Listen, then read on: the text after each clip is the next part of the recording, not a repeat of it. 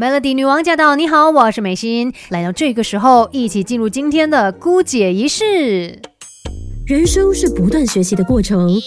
一起来 Melody 姑姐仪式。今天在姑姐仪式哦，我们聊一聊科技这方面的进步吧。因为其实呢，我们现在的生活真的跟科技的使用是到了密不可分的情况。呃，很多人都会有这样的一个习惯啦，就是睡醒第一件事情就刷手机喽，睡觉前的最后一件事情也可能是刷手机的。然后你开不开心呢？可能就会在网上面跟大家分享。那你想要去哪里旅行？想要买些什么？想要吃些什么？反正生活当中的大小事哦，可能我们就会透过。网络呃来抒发，或者是想要一些资讯的话，也会透过网络来帮助我们。那所以现在呢，像人工智能也变成我们生活的一部分，它也是科技发展很重大的一个部分。那我们的智能手机，你看它就是非常的聪明嘛，好像可以帮我们解决任何的事情。但是一直都有这样子的一个争议哦，会不会有一天人类被人工智能所取代呢？但我们都知道的就是，呃，其实人类有它很特殊的一个地方。就是我们有情感这个部分，是人工智能暂时了还没有办法去模仿，或者是呃去培养出来的。可是现在哦，我们在情感的部分，可能也需要人工智能来帮忙了。那我在说的就是爱情这一件事了，哎，并不是说要跟这个人工智能来谈恋爱，而是现在呢，人工智能哦，它可能可以帮你有更好的一个恋爱体验，就是它可以帮你筛选出你理想的对象。这是在日本所进行的一项计划哦，他们现在呢就想要透过资助人人工智能配对相亲计划，帮助他们的国民寻找爱情。其实会想到这一。招呢？主要原因就是因为日本的生育率实在是太低了，你知道吗？在去年哦，日本的新生婴儿数呢是跌破八十六点五万的，创下了历史新低。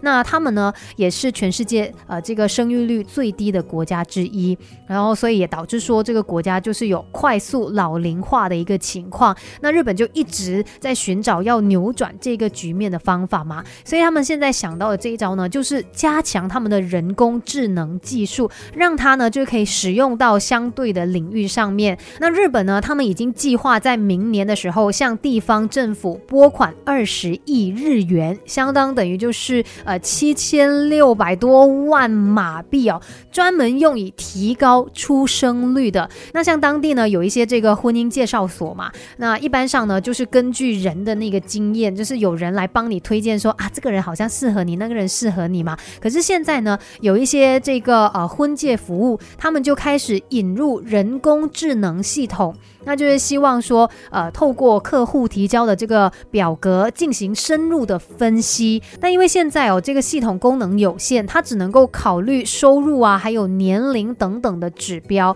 不过他们接下来就希望说，诶，让它更加的进步，呃，要提升这整个系统。所以可能除了是原本的年龄啊、收入等等的条件之外，也会将他们这些人的兴趣啊、爱好，甚至是价值观等等的因素，都纳入他们的。分析范围就是帮助你找到另外一个呃更加适合你的对象。那听起来呢是相当充满希望的，但这个人工智能相亲未必可以真的帮上忙，有可能是治标不治本哦。因为根据日本一位呃社会文化还有医学人类学家的说法啦，他觉得说你在相亲服务上面哦，利用这个人工智能来帮助嘛，其实倒不如你来帮助一些低工资的年轻。新人，因为有一份报告就表明呢，较低的收入水平跟日本年轻人对浪漫关系失去兴趣之间呢是存在关联的。也就是说，呃，即使你帮他找到了一个很好的对象，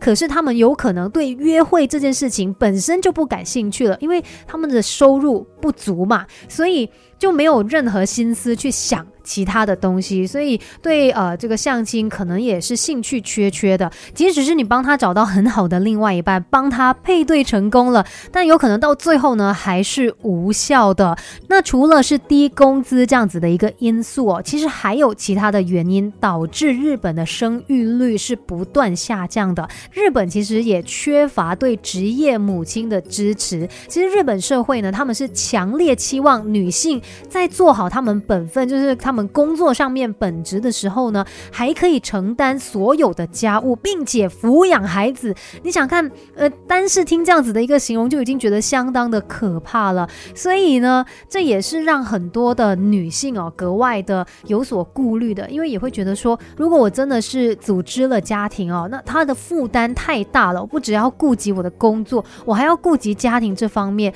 这也是为什么导致他们的生育率呢是每况愈下，不断的在往下跌的。那除非就是说，呃，这个政府在人工智能的开发上面，除了是相亲这方面呢，还可能可以发展说，呃，接管这个家务啊，或者是可以帮助到育儿的任务，那可能就真的会有效的，可以提高到他们的生育率哦。而且呢，这也不见得是不可能发生的事情，因为你会看到人工智能的进步实在是太快了，他们现在可以做的事情太多了，甚至像我们自己的日常生活当中，诶，很多时候可能也有被这个人工智能影响到我们的生生活习惯，在科技上面的这个进步可以帮助到我们的生活变得更好，可是同时间也不要忘记我们人类最珍贵的那一份情感，这些呢是冷冰冰的机器没有办法替代的。那今天的姑姐仪式就跟你分享到这里哦，Melody。